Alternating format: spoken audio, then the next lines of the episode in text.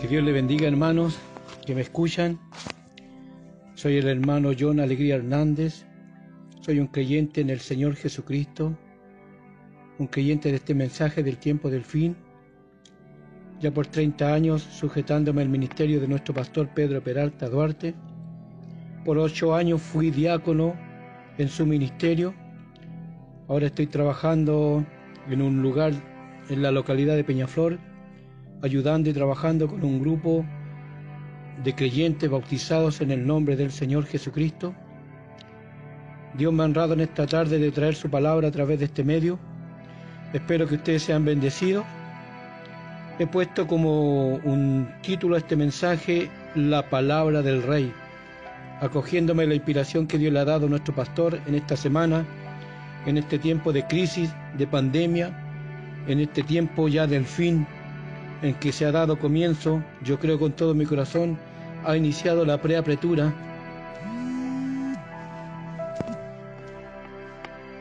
Quisiera leer en el libro de los Hebreos capítulo 4 versículo 12,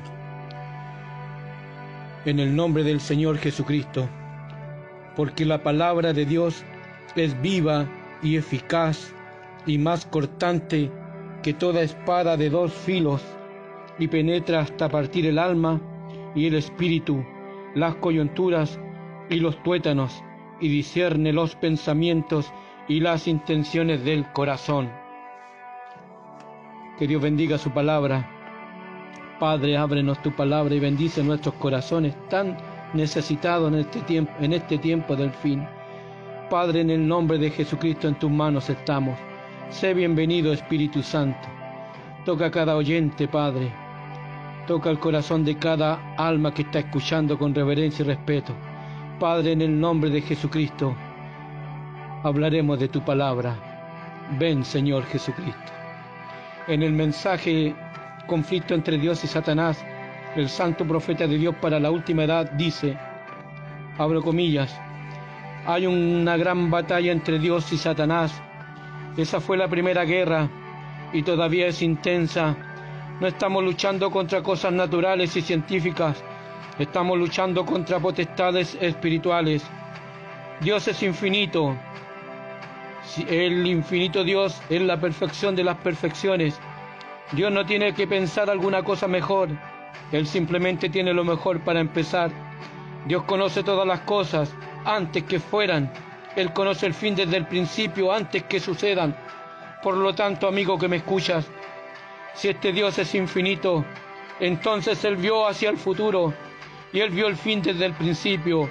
Entonces en el huerto del Edén Dios ya conocía a su enemigo y todos los ataques de su enemigo. Y al saber Dios que iba a tener hijos en esta tierra, ¿no creen ustedes, amigos que me escuchan, que Dios les proveería a sus hijos lo mejor que Dios pudiera proveerles? Si Dios conoce el fin desde el principio, entonces podemos tener la seguridad que mientras estemos en Él, todo camina bien. No hay necesidad de tener miedo de alguna cosa. No hay nada que nos pueda molestar. Así que solo estemos descansando tranquilamente como niños. Y nada puede dañarnos. Su primera decisión es perfecta. Él nunca tiene que cambiarla. Así que por lo tanto, amigo, podemos descansar sobre cualquier cosa que Dios haga y ha dicho. No crea, amigo, que Dios, conociendo lo que Satanás sería y lo que él haría, no les daría Dios a sus hijos lo mejor que pudiera proveerles. Sabiendo Dios cuáles serían los ataques del enemigo, Dios entonces fortificó a sus hijos y les dio lo mejor. Les dio una espada a sus hijos, su palabra eso es lo que Él escogió para sus hijos. Dios sabía que venía esta gran guerra entre el bien y el mal. Dios sabía lo que el enemigo iba a hacer. Dios supo exactamente cómo equiparnos a su pueblo. Dios siendo infinito ya, ya sabía lo que se necesitaría para vencer a Satanás en cualquier tiempo, en cualquier lugar, en donde sea, en cualquier condición. Dios viendo que iba a haber un conflicto, que iba a haber una gran batalla, Dios equipó a sus hijos con la mejor clase de armas, con el mejor ataque, con lo mejor que ellos necesitarían. que abarcaría desde el Edén hasta el mismo rapto. Dios equipó a sus hijos con la palabra. Eso es lo que vence a Satanás. Lo vencerá en donde sea, en cualquier lugar. Cuando Satanás vino a combatir cuerpo a cuerpo con Jesús, nuestro bendito Jesús no usó su poder para atar sus manos. Él solo tomó la misma arma que Dios ya había dado en el huerto del Edén a Adán, su palabra. Y Jesús dijo a Satanás, escrito está, escrito está, solo al Señor tu Dios adorarás. Y así lo sacó a golpe Jesús del ring al diablo con la palabra. Dios envió su palabra a Eva y ella se apartó de ese fuerte que era la palabra. Dios envió su palabra por medio del profeta Noé en las edades y así a través de Moisés y todos los profetas. Pero en este tiempo Dios envió su palabra nuevamente para sus hijos y Dios escogió un profeta porque la palabra del Señor siempre viene a los profetas. Mira, querido amigo, aquí hay algo muy importante, por favor, pon atención. En el mensaje La brecha entre las siete edades y los siete sellos, el profeta de Dios para este mundo final, en la página 62, en el párrafo 6, dijo, William Branham predicaría sobre la brecha entre las siete edades y los siete sellos, y luego le empezaría la serie de los siete sellos, pero dijo, quisiera agregar esto antes, antes de comenzar el servicio. Y ahí cuenta la experiencia que tuvo él en el Cañón Sabino, en la página 62, del 7 al 15. ¿Cuántos, dice el profeta, cuántos han leído mi mensaje, Señor, ¿qué tiempo es este? Eso me ha inquietado mucho. Yo quería saber si esta era mi muerte, mi partida. Y un día muy temprano me levanté para subir en el cañón Sabino y subí hasta donde ya no podía subir. Le rogué al Señor que me mostrara lo que significaba todo eso. Y mientras estaba orando sucedió una cosa muy rara. Yo quiero ser honesto con ustedes. Es posible que me haya dormido, pudo haber sido un trance o pudo haber sido una visión. Estoy más o menos inclinado a creer que fue una visión. Yo tenía las manos extendidas diciendo, Señor, ¿qué significa esta explosión? ¿Y qué significa la constelación de esos siete ángeles en la forma de una pirámide que me levantaron de la tierra y me apuntaron hacia el este? ¿Qué significa, Señor? Yo estaba parado allí en oración y algo sucedió. Y ahora algo cayó en mis manos y cuando me fijé era una espada. El puño de esta espada era hecho de perla, la perla más hermosa que jamás he visto. La guarnición para proteger la mano era hecha de oro y la hoja de la espada no era muy larga, pero tenía un filo incomparable y era, la, era de plata brillante y era la cosa más hermosa que jamás he visto. Me quedaba perfectamente en la mano yo la estaba deteniendo, dije, qué hermosura. La miré, pensé, pero siempre yo he tenido temor a las espadas. Pensé, ¿qué haré con esto? Y mientras la tenía en las manos, una voz de alguna parte dijo, esa es la espada del rey. Y en eso desapareció. Me preguntaba qué significaban esas, esas palabras. Esas palabras, esa es la espada del rey. Y pensé, si hubiera dicho la espada de un rey, quizás entonces yo hubiera entendido. Pero dijo la espada del rey. Pensé, hay uno solo quien es el rey, y ese es Dios. Y esta aquí, esta aquí es su espada, más penetrante que toda espada de dos filos. El profeta dice en, en la página 289, párrafo 15, aunque la espada sea la palabra, se necesita una mano fuerte de fe para mantenerla allí y traerla al corazón del enemigo. De que hay una batalla más grande jamás peleada entre Dios y Satanás. Ahora si son ustedes muy sabios y ustedes también que me escuchan y si, y si ponen y si se ponen a orar, estoy seguro que de que entenderán algo dentro de poco, algo que espero les sea revelado. Séptimo sello, página 513. Cuando esto fue, cuando esto se fue, algo me vino y dijo, no temas, Ahora yo no, no oí ninguna voz, pero era algo como por dentro que me habló. Algo vino y dijo, no temas, esto es el tercer jalón. Séptimo sello, página 513, que Dios me, me ayude, clamó el profeta. En el folleto dice, a traer la santa vestidura, la palabra de Dios. Oh, qué día en que estamos viviendo, amigo que me escuchas. Qué gran cosa aquí sucedió. Ahora pueden ver el misterio y el secreto, la tercera etapa. Mensaje por qué clamas di, página 38, párrafo 38.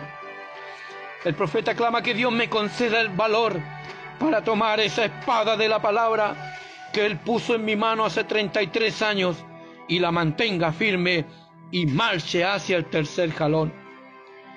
Querido amigo, ¿sabías tú que en el huerto del Edén, el primer hombre que Dios creó a su imagen y semejanza y luego lo formó del polvo de la tierra, que era Adán, tenía en su mano esa espada, esta misma espada que le cayó al profeta en el cañón Sabino, la palabra.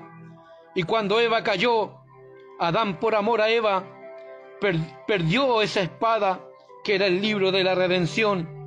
Pero antes que Satanás tomara ese libro, la mano poderosa de Dios bajó del cielo y recuperó la espada, el libro de redención. Ahora, ¿dónde está esa espada? Ahora está en Apocalipsis 5.1, bien la mano derecha del que estaba sentado en el trono, un libro, la palabra, la espada, un libro escrito por dentro y por fuera y sellado con siete sellos. Mensaje La Brecha, página 66. El misterio de este libro sellado con siete sellos será revelado al proclamarse el mensaje del séptimo ángel de la séptima edad de la iglesia. El párrafo 53. El libro será abierto por el Cordero. Los sellos serán desatados por el Cordero en los últimos días, o sea, ahora. La brecha, página 102. Pero en Apocalipsis 10.1, el Cordero tomó el libro, abrió el libro, y le quitó los sellos y lo envió a la tierra, experiencia del cañón Sabino, y lo envió a la tierra a su séptimo ángel para revelarlo a su pueblo nosotros. Todo creyente, dice el profeta, todo creyente tiene el derecho de tomar esta palabra ahora y pelear contra el enemigo en cualquier sitio que uno lo encuentre.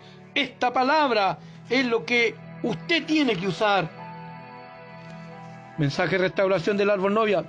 Cuatro mensajeros de muerte mataron este árbol novia. Mataron el fruto, las hojas, la corteza y la vida. Esos fueron los mensajeros de muerte, la oruga, el saltón, el revoltón y la langosta. Pero también cuatro mensajeros de vida restauran el árbol novia. Ese fue Lutero, Juan Wesley, el bautismo del Espíritu Santo y William Branham. La cuarta luz de Zacarías 14:7. Al caer la tarde habrá luz esa es la cuarta luz. La luz del atardecer viene para restaurar la fe de los hijos a la fe de los padres. ¿Quién fue el cuarto mensajero de vida? La palabra. El cuarto fue la palabra misma, la espada. Recuerden que la palabra es la, es la, espada. La palabra hecha carne.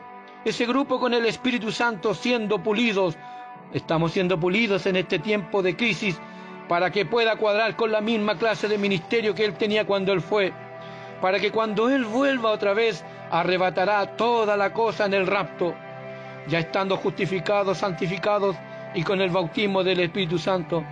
Elías de Malaquías 4.5 viene con la misma palabra. Elías de Malaquías 4.5 viene con la misma palabra que tenía Dan. ¿Para qué es el cuarto mensajero? Para brillar la luz en la palabra. La luz del atardecer se levantará para brillar sobre la palabra, para que madure el fruto, para traer el árbol novia con las mismas señales, maravillas y frutos que ellos tenían en el principio. Dios dijo, yo restauraré. Él levantará la iglesia a su plenitud y poder otra vez. Él habló su palabra y su ley hará que eso suceda. Yo restauraré, dice el Señor, esa misma iglesia en su mismo poder, esa misma luz producirá el mismo fruto que ellos tenían allá. El profeta en el mensaje el sexto sello él dice, me temo que algo está sucediendo y yo creo que ustedes todos saben que algo ha sucedido en esta semana, pero me temo que no, lo, no, no se han dado cuenta, no lo han visto. Allí mismo está la luz, allí mismo está la luz. Mensaje obra maestra en el principio era una familia obra maestra en el huerto del Edén y el enemigo de Dios vino y estropeó esa obra familia maestra. Entonces Dios comenzó a reedificar un hombre a su propia imagen. Esposo y esposa no pueden ser verdaderamente una familia a menos que sean uno. Ellos tienen que ser uno. La novia está recibiendo su última pulida, ¿o no? Nuestros cultos están siendo cerrados. Estamos encerrados en las casas, muchos con depresión y angustia, muchos con hermanos y familiares muriendo. La novia está recibiendo su última pulida. Él tuvo que herir su obra maestra Jesús en la cruz para extraer de él la misma creación.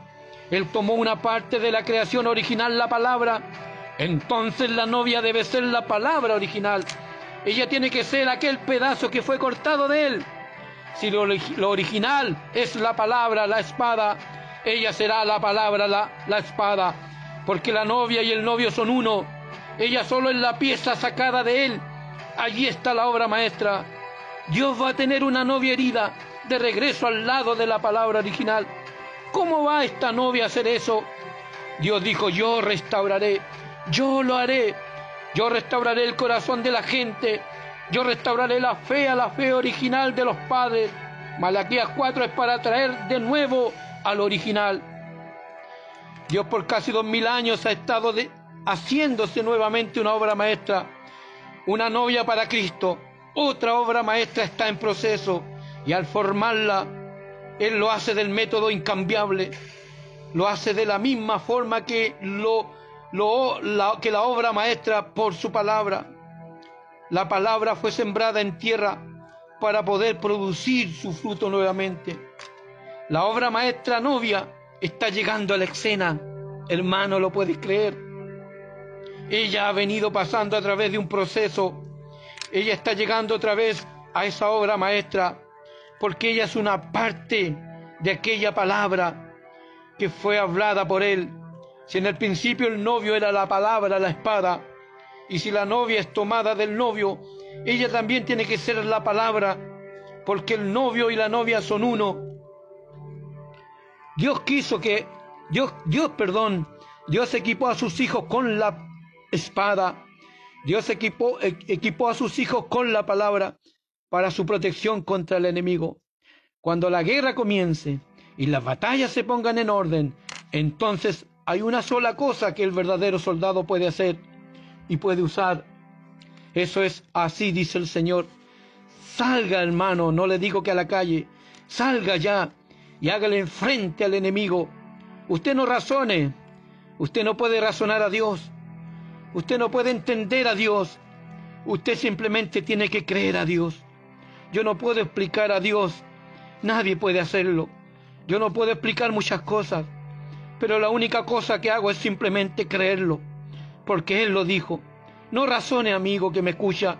Acuérdese que la única manera que usted puede aceptar a Dios es por fe, no por razonamiento, no por entendimiento, ni por medio de la explicación, no lo que yo siento, él dijo, ¿lo creíste?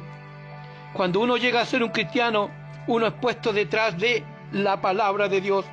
Cuando uno llega a ser un cristiano, Dios te pone en tu mano una espada. Ahí está la fortaleza de uno, la seguridad de uno.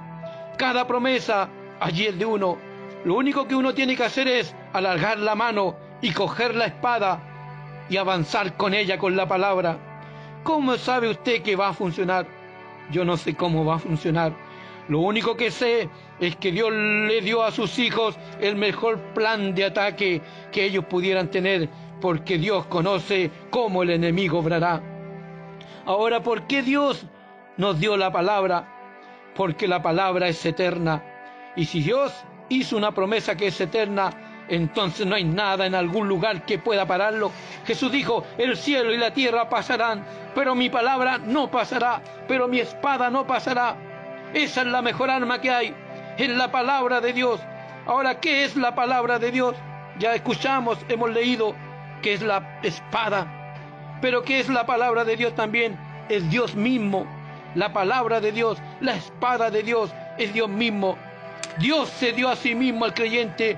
Por eso el profeta, el profeta en la experiencia del cañón Sabino dijo, algo, fue algo, algo, un, algo me habló desde mi corazón. Dios se dio a sí mismo al creyente. Él se dio a sí mismo al creyente por medio del cual atacar al enemigo.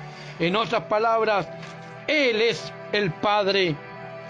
Y si la palabra es Dios, entonces la palabra es nuestro Padre. Entonces la espada en nuestra mano es nuestro Padre. Nosotros somos nacidos por la palabra y Él está parado en la vanguardia por sus hijos. Él está parado allí por sus hijos. ¿De qué tenemos miedo, amigo? El rapto es seguro. Cada bendición que ha sido prometida nuestra, todo nos pertenece a nosotros. Usted solo permanezca en donde se pare el Padre, exactamente donde dice así ha dicho el Padre, así ha dicho mi Padre. Lo va a vencer con toda seguridad. Jesús dijo, mi palabra es espíritu. La verdadera novia debe de estar unificada por medio de la palabra. Si ella es parte de Cristo, ella tiene que ser la palabra de Cristo. Y para ser la palabra de Cristo, usted tiene que ser bautizado dentro de Cristo. Y cuando usted está en Cristo, usted crea a Cristo. Y Cristo es la palabra, la espada. Y cada vez que la Biblia dice algo, nosotros decimos amén. Amén, Señor. Amén, Señor. Ahí estamos en compañerismo con su palabra. Dios equipó a su ejército con el bautismo del Espíritu Santo, la palabra. Jesús sabía de este ataque del diablo y Jesús envió a la iglesia un lugar de fortificación para que Satanás no fuera más listo con ello. Jesús les envió el Espíritu Santo y la iglesia no reclama ser inteligente, ellos solamente reclaman creer la palabra. Jesús les dijo, suban allá y esperen hasta que yo les envíe la promesa de mi Padre. Suban allá y esperen hasta que yo les entregue la espada en sus manos. Jesús envió el Espíritu Santo, el cual es el mismo. Vosotros me veréis porque estaré en vosotros. El profeta dijo algo, algo.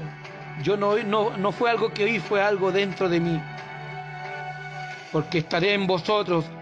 Jesús sabía, así que él envió el Espíritu Santo él envió el Espíritu Santo para confirmar la palabra, para confirmar a los que se han refugiado detrás de la palabra. Jesús envió el Espíritu Santo, el cual es el mismo, para mantenerse en aquellos que están detrás de la palabra, para confirmar la palabra ante ellos y mostrarle que Él sigue siendo la palabra. ¿Qué es, hermano? Es la palabra, es la espada, es la protección, es el armamento de Dios, la espada, es la palabra de Dios ella manifiesta en carne humana su carne, en mi carne, para ver las obras de Dios. Dios dice en Jesús, yo la espada la hice manifiesta, la palabra la hice manifiesta, y ellos la crucificaron. Dios dice, me estoy cansando. Ustedes saben que Dios no se cansa. Pero Él dice, me estoy cansando. Voy a venir yo mismo. La misma espada ellos no tendrán que hacer nada, simplemente que se rindan a mí, y yo andaré en ellos, conversaré en ellos, hablaré en ellos, obraré en ellos. Yo haré la obra, simplemente que ellos se rindan, que se vacíen. Yo por sí mismo ahora, seré yo por sí mismo ahora, si solo permiten que Dios lo haga, que meta la palabra dentro de nosotros, de ustedes que me escuchan, entonces todo va a salir bien el gran conquistador, el jefe descendió y tomó la palabra de Dios y rompió a través de ella y dijo, aquí lo tienen, el jefe está conduciéndonos a casa, amigo. Mi Señor conoce el camino a través del desierto. Todo lo que yo tengo que hacer es seguir. Escuchan, no pueden escuchar el bom, pom, pom, pom del ejército marchando hacia la victoria. No pongan atención a toda esta incredulidad. Nosotros somos águilas. Elevémonos por encima de todo. Todo el poder del enemigo ha sido derrotado. Él tomó la palabra y triunfó sobre la muerte. Triunfó sobre el sepulcro y sobre el pecado y el infierno. Él resucitó al tercer día y Él ha vuelto ahora con la palabra. Ahora está viviendo en su iglesia. Este gran guerrero era la palabra. Y ese mismo guerrero que era la palabra está en nosotros, viviendo el mismo, acentuando cada señal de su resurrección y su venida con un amén. Fe en Jehová hará que todo se, sacuda. Fe en Dios hará que el reino del diablo se desmorone. fe en Dios hará que estallen esas grandes palabras con toda fuerza. Así dice el Señor, así dice el Señor. Escrito está, escrito está. Esa palabra atómica de Dios sale y desintegra el reino de Satanás. Entonces, mi hermano que me escuchan, firmes y adelante, huéster de la fe. Es la más grande batalla jamás peleada. Y eso es lo que está sucediendo ahora mismo entre la vida y la muerte, entre la sanidad y la enfermedad, entre la fe y la duda, entre la libertad y la esclavitud. La batalla está rugiendo, amigos. Soldados que me escuchan, hagan brillar sus espadas, sáquenle brillo a sus armaduras. Dios ungirá su ejército. Soldados, ocupen cada uno sus lugares. Nuestro capitán, la estrella de la mañana, nos guía hacia adelante. Él nunca ha retrocedido, él ni siquiera conoce la palabra retirada. El ejército de Satanás trae enfermedad, pero el ejército de Dios tiene la comisión de echar fuera la enfermedad, la preocupación, el temor, el miedo. El diablo hace que ustedes crean la palabra, pero el supremo capitán dice, toma la palabra, toma mi espada y haz la obra. En mi nombre echarán fuera demonios. Todos ustedes soldados que me escuchan, tomen su espada ahora mismo, porque vamos a declarar guerra contra el enemigo. Soldados cristianos, la batalla está en orden, cara a cara, pero no desmayes, sé fuerte, permanece en su fortaleza la palabra. Si Dios está con nosotros y su estandarte sobre nosotros, al fin cantaremos la alabanza de victoria. Levantémonos entonces y actuemos y seamos héroes, héroes en la lucha. Oh, que Dios te bendiga, hermano. Que Dios te bendiga, alma que me escuchas. Bendito sea el nombre del Señor. Miguel Ángel cuando estaba construyendo la estatua de Moisés, Miguel Ángel estuvo muchos años esculpiendo en el mármol lo que él tenía en la mente de lo que quería hacer. Él tenía una visión y trataba de reproducir lo que tenía él en su mente y en su corazón. Te recuerda que el mensajero de este tiempo del fin nos dijo, vayamos más allá de la baranda del tiempo, viajemos a 100 millones antes que el mundo fuera creado, cuando no había nada, cuando no había sonido ni oscuridad, no había nada, pero allí había alguien, era Dios, quien aún no era Dios porque nadie le podía adorar, Él era el ser autoexistente, el Dios todopoderoso, pero él en su mente tenía un secreto. Y aquí Miguel Ángel, amén, él trataba de reproducir lo que él tenía en su mente y en su corazón, de cómo debería haber sido Moisés, y comenzó a labrar la piedra para hacer un monumento. Así que él dibujó en su mente, hizo un cuadro mental de cuál era la apariencia de Moisés, y cortó y talló por muchos años puliendo cada lugar. Pero una mañana, cuando Miguel Ángel acabó, acabó su obra, él se paró y observó su obra, aún con el martillo en su mano. Y estaba tan inspirado Miguel Ángel cuando la miró, porque la visión en su mente ahora estaba ante él hecha realidad. Oh, hermano, me pongo a pensar cuando Dios vea su obra maestra frente a él hecho realidad. Lo que Dios ha estado trabajando por miles de años para tener su obra maestra, como su novia ha estado pasando por un proceso. Lo que Miguel Ángel él había guardado en su corazón por tantos años de fatiga, angustia y crítica. Miguel Ángel se inspiró tanto que él estaba fuera de sí y la golpeó en la rodilla con su martillo y le dijo, habla. ¿Se fijan amigos que aquí dice la rodilla? No nos está golpeando Dios ahora a su obra maestra en la rodilla y diciendo, oren, oren hasta que hablen mi palabra. El efecto que tuvo Miguel Ángel de ver realizado lo que él había visto en su corazón y en su visión y lo que deseaba ver ya estaba terminado. Quedó tan inspirado que pensó que su propia obra maestra debía de hablarle a él. No es lo que Dios piensa. Y él la golpeó y le gritó, habla. Él estaba viendo delante de él lo que pudo lograr el hecho de poder producir la visión que estaba en su mente.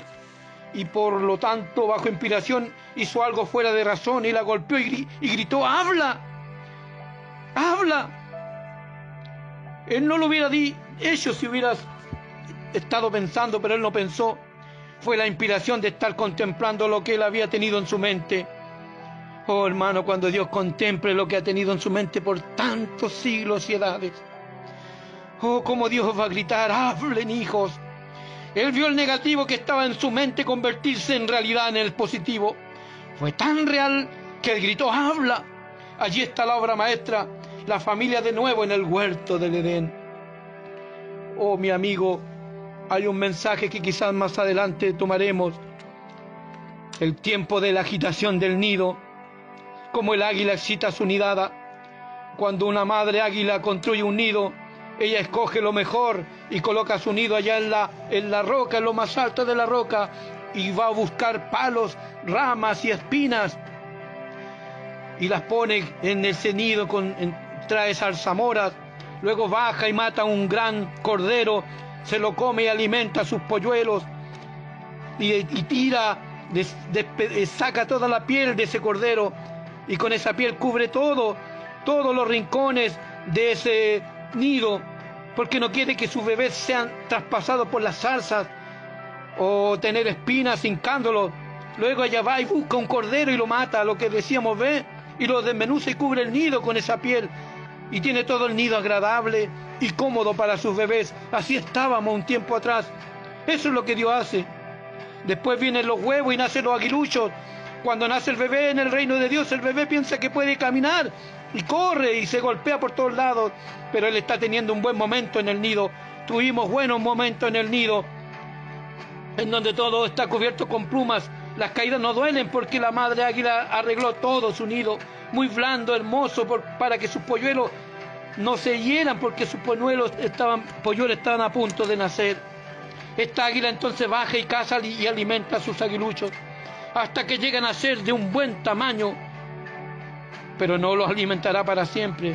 Ella vigila cada movimiento que ellos hacen, ella los cuida, ella está preocupada, ella no los dejará caer fuera del nido. Como nuestro Padre vigila sobre usted, Él no lo dejará caer.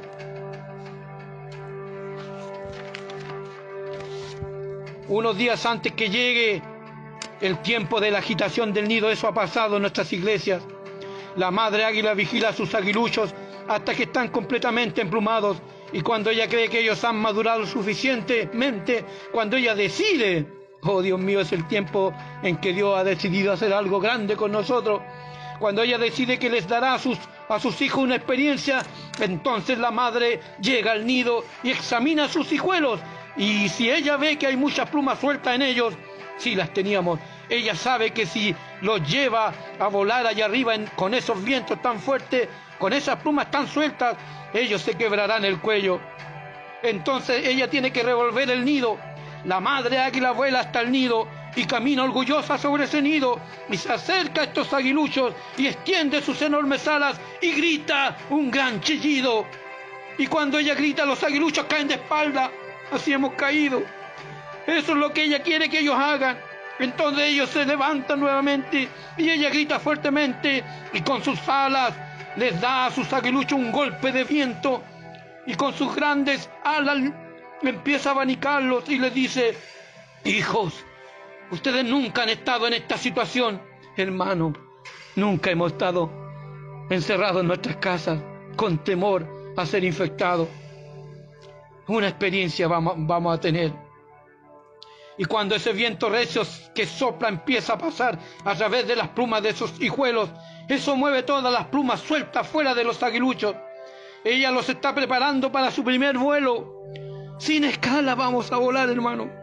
Pronto vamos a tener nuestro primer vuelo. Sin escala. Los aguiluchos saben que algo va a pasar. Sabemos que algo va a pasar. Porque ellos son águilas. Porque ellos sienten la ráfaga del viento recio porque el nido se está siendo removido. Nuestras iglesias están siendo cerradas. Ella los está instruyendo a su voz. Mis ovejas oyen mi voz. Ella quiere que ellos sepan lo que es cuando llega el tiempo de gritar. Esa madre águila grita fuertemente. Ella dice, miren hijos, allá hay muchas aves de carroña. Y yo quiero que ustedes sepan que ustedes son águilas. Yo quiero que ustedes conozcan la voz del águila. Yo quiero que ustedes sepan cómo es el sonido del águila. Porque allá afuera yo los voy a llamar. Luego, luego ella extiende sus grandes alas y dice, miren, me estoy preparando para darle su primer vuelo a solas. Estamos solos en la casa. Estamos solos en la casa. Pero primero quiero que ustedes miren cuán grande soy. Algunas veces las enfermedades nos encaman para que podamos mirar hacia arriba y tomarnos de esas grandes alas de Jehová del Antiguo y Nuevo Testamento y decir, cuán grande eres tú, Señor. A ella le gusta presumir, miren cuán fuerte soy, dice el Señor. Ella grita, esta es mi voz, conozcan mi voz. Yo soy el que abrió el mar rojo, yo soy el que sacó a los jóvenes hebreos del horno, yo soy el que resucitó al Hijo de Dios de la tumba. Yo soy el que envió el Espíritu Santo en el día de Pentecostés. Miremos, hermanos, que me escuchan sus grandes alas. No les emociona su corazón. Esos aguiluchos dicen, oh mamá, seguro que confiamos en ti, Señor. Tú eres poderosa y grande, mamá. Tú eres poderoso y gran conquistador, Señor.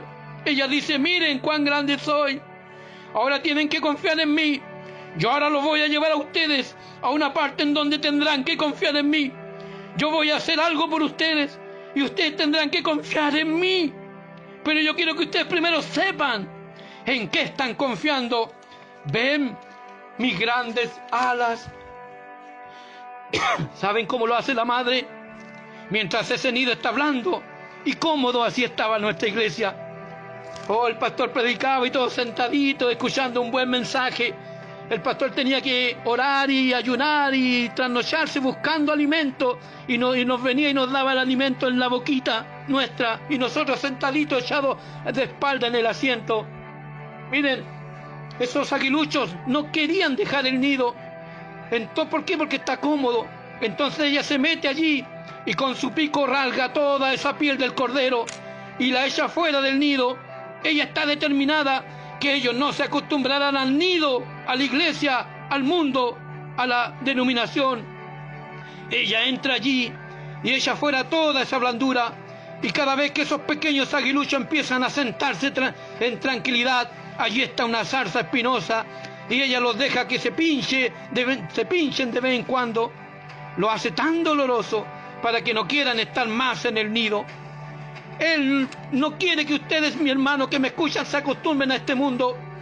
Dios no quiere que esas águilas lleguen a ser gallinas, a denominarse, como lo hizo la generación después de Lutero, como lo hizo la generación después de Wesley, como lo hicieron los pentecostales. Ella quiere que salgan de ese nido, no importa si ellos están en la roca o en donde estén. Ella tiene algo mejor para ellos. Dios tiene algo mejor para nosotros que no solo se queden en yo soy pentecostal o yo soy del mensaje. Y esos aguiluchos ya no se pueden sentar allí. Solo hay espinas por todas partes. Hay algo que se necesita hacer con la iglesia en ese nido para que ellos no estén confinados al nido.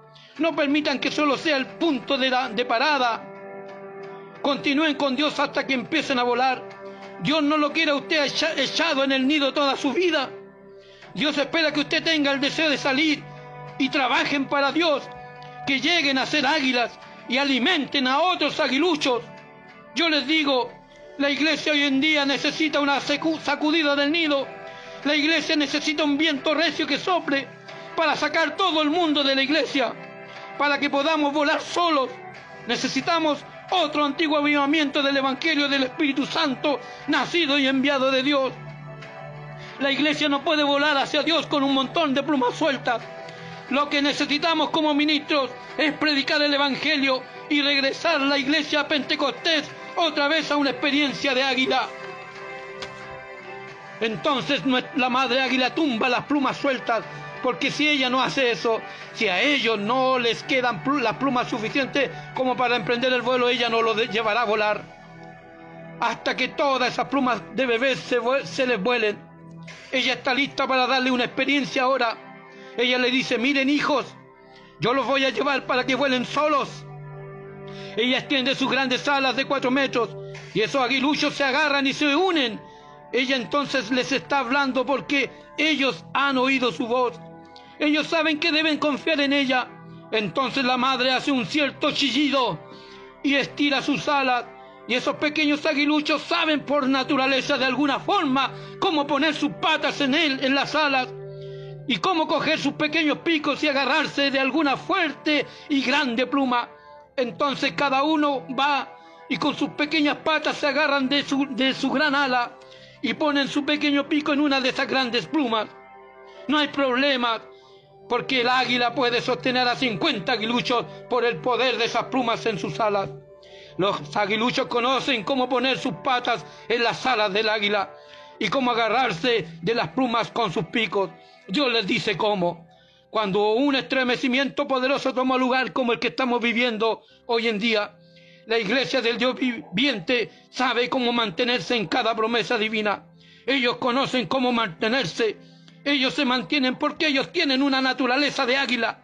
Ellos se agarran de la pluma y la madre levanta sus alas y vuela la de la roca. Ahí va eh, la madre águila subiendo, subiendo, subiendo hasta remontarse muy alto en el cielo. Y la madre mira con su cabeza orgullosa a sus crías en sus alas colgando y da un chillido porque está llena de gozo. Sus aguiluchos conocen su lugar y ella va tan alto como ella puede y los aguiluchos no se quejan ni un poquito, ellos solo se sujetan. Esos aguiluchos van a lugares que nunca habían pensado estar allí.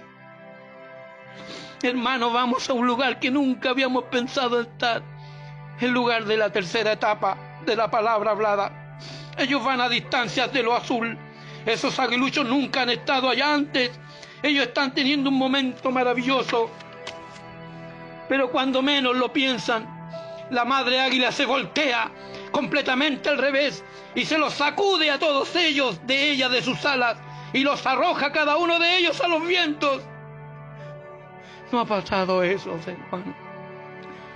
No, la madre águila no, no nos ha sacudido de la iglesia y nos ha arrojado a cada uno a los vientos. Pero ella grita ahora, ustedes son águilas, vuelen, ustedes son águilas, vuelen, ustedes son águilas, ustedes deberían saber cómo volar. Pero mientras ustedes digan yo pertenezco a esta iglesia, a la iglesia del mensaje tanto, entonces nunca volarán. Ustedes necesitan ser sacudidos y arrojados una vez en el aire. Entonces esos pequeños aguiluchos empiezan a volar. Ella le grita, muevan sus alas, niños. Solo continúen moviendo su pequeña fe para arriba y para abajo. Ustedes están lo suficientemente alto ahora como para no tocar la tierra. Pero cuando, cuando ella los sacude, se los sacude de sus alas, no los deja solos. Hermano, Dios no nos ha dejado solos. ¿Saben ustedes lo que esa águila hace? Hace un gran círculo y vuela alrededor de ellos, vigilándolos. Dios está haciendo un círculo alrededor de tu casa, hermano, y te está vigilando. Allí están sus pequeños. Ellos mueven sus alas por primera vez. Ellos comienzan a orar por primera vez de verdad. Ellos comienzan a hablar la palabra por primera vez. Ellos se dan vuelta con sus patas para arriba y menean sus alas como un avivamiento pentecostal solo aleteando con todo lo que ellos pueden. Ellos no, a ellos no les importa, así deberíamos estar. Ellos tienen confianza suprema en su mamita que está allí vigilándolo. ¿Qué debería hacer la iglesia? Si uno de esos aguiluchos se, se, siente cansado, estás cansado hermano en tu casa, o se sale del balance, ella vuela abajo con sus grandes alas y lo recoge y se lo lleva otra vez en la gracia. La madre solo desciende súbitamente debajo de ellos y los carga hacia lo alto de nuevo. Algunas veces coge a uno con una pata y a otros con la otra pata y los carga hacia lo alto, pero se los sacude otra vez, arrojándolos de ella y le permite empezar de nuevo. Esas águilas le tienen confianza a su madre, tienen confianza suprema que esa madre les ayudará y los tomará otra vez. Los aguiluchos están despreocupados porque ellos no están dependiendo de su propia habilidad, sino que confían en la siempre presente habilidad de su madre quien está vigilando sobre ellos. La madre águila voltea orgullosa y ve a sus crías en sus alas. ¿Qué haría Dios cuando ve a su iglesia tomar su posición en la palabra y reclamar cada promesa que Dios ha hecho. Que era Dios como Miguel Ángel se inspiró tanto al ver lo que él había pensado en su mente al verlo hecho realidad. Que hará Dios cuando vea a su iglesia tomar su posición y reclamar cada promesa que Dios ha hecho. Dios los mira orgullosamente y los ama con amor real. Cada miembro del cuerpo toma lugar posicionalmente. ¿Qué día, mi hermano? Cuando Dios pone a su iglesia en la palabra y allí viene el poder de Dios y nosotros le seguimos a Él todo el camino en la sala de esas grandes águilas de Dios, el gran Espíritu Santo. Él nos lleva en la sala de un águila y los lleva allá arriba y los sacude de ella otra vez. Les permite empezar otra vez. Oh Señor, si yo caigo o si yo fallo, permíteme levantarme e intentarlo otra vez. Hermano, inténtelo otra vez. Dios los levantará de nuevo, los llevará ya y se los sacudirá de él otra vez, arrojándolos. Traten de balancearse ustedes mismos. Solo continúen adelante. Solo manténganse aleteando hasta que aprendan a volar. Oh, iglesia, la iglesia necesita un avivamiento del Espíritu Santo. La iglesia necesita una limpieza de la casa. Estos son águilas. No los alimentemos con alimento de gallina. Son águilas. Lléveles afuera donde ellos tienen que volar o morir. Dios vigila sobre su heredad. Dios nunca está muy lejos. Dios siempre está cerca para levantarlos a ustedes. ¿Creen eso? ¿Creen eso, hermano? ¿Creen esto? Este es el tiempo de la excitación de la nidada. Dios nos está llevando allá arriba para que volemos solo. Señor, yo no quiero ser más un predicador de plumas sueltas. Señor, sácanos esas plumas viejas sueltas. Nunca podremos sanar hasta que saquemos esas plumas. Dios nunca nos llevará allá arriba hasta que no saquemos esas plumas sueltas de nosotros. Yo creo, amigo, que me escucha que Dios derramará el Espíritu Santo y sacudirá esta cosa. Dios sacará todas las plumas sueltas de aquí y tomará a sus águilas en sus alas y los llevará allá lejos para un avivamiento final. Yo quiero ver un avivamiento, yo quiero ver la iglesia en fuego, yo quiero ver el poder de Dios cayendo sobre nosotros. Oh, hermano, lo han oído a Él dando su chillido en esta tarde. Han sentido su presencia. Padre, no ha sido mi intención decir cosas duras.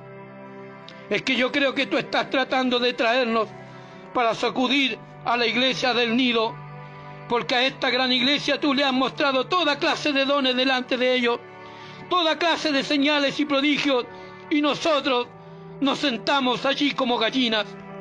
Señor, permítenos ver que somos águilas. Señor, permítenos ver que podemos volar. Solo tomar tu fe y volar lejos. Señor, dame pensamientos de águila. Señor, dame el deseo de águila. Señor, dame vida de águila. Permíteme volar allá en tu cielo, en donde todas las cosas son posibles para aquellos que creen. Señor, crea en nosotros una fe perfecta. Dios, permíteme que crezcan mis alas. Señor, permíteme que crezcan mis músculos alrededor de mis alas hasta que yo pueda volar solo y realmente ver a Jesús. Que Dios te bendiga, hermanos. Que Dios bendiga a cada alma que escucha. En el nombre de Jesucristo. Yo reclamo a toda alma que ha estado escuchando con reverencia estas palabras para la gloria de Dios en el nombre poderoso de Jesucristo. Dios nos ha fortificado detrás de su palabra. Dios ha puesto una espada en nuestras manos. Es su palabra que fue traída en este tiempo del fin por un profeta para la edad final. Dios está en nosotros. El tercer jalón está por manifestarse. Que Dios te bendiga, no estamos solos. Esa águila está volando en círculos alrededor de tu casa. Esa águila está vigilando. Nos ha soltado de sus plumas íbamos muy seguros agarrados con nuestros picos de cada águila, de cada ala, de cada pluma de su ala. Pero esa águila nos ha sacudido, nos, nos sacudió el nido, ahora nos ha sacudido de sus alas, pero ella está volando. Y si alguien cae y pierde el control en el vuelo, porque estamos aprendiendo a volar, esa águila bajará y nos tomará y nos llevará de nuevo a lo alto. Que Dios te bendiga, hermano, en el nombre de nuestro Señor Jesucristo.